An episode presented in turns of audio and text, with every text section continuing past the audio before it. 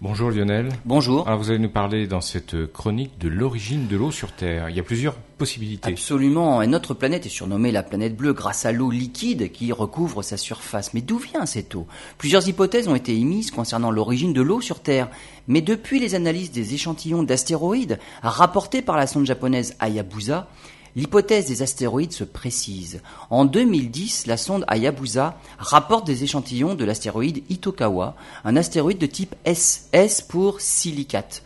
Les astéroïdes de cette famille sont réputés pour être très pauvres en eau, d'après l'analyse de certaines météorites tombées sur Terre.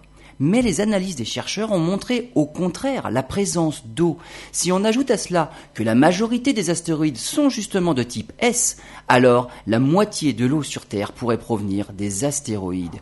Pour s'en convaincre encore un peu plus, il suffit de comparer la signature isotopique de l'eau des astéroïdes avec celle de l'eau terrestre. La correspondance est flagrante entre les différentes familles de l'hydrogène qu'on appelle des isotopes. L'abondance du deutérium dans l'eau des échantillons d'Itokawa correspond à celle des océans terrestres, ce qui n'est pas le cas avec l'eau des comètes. L'origine de l'eau sur Terre se précise donc encore un peu plus.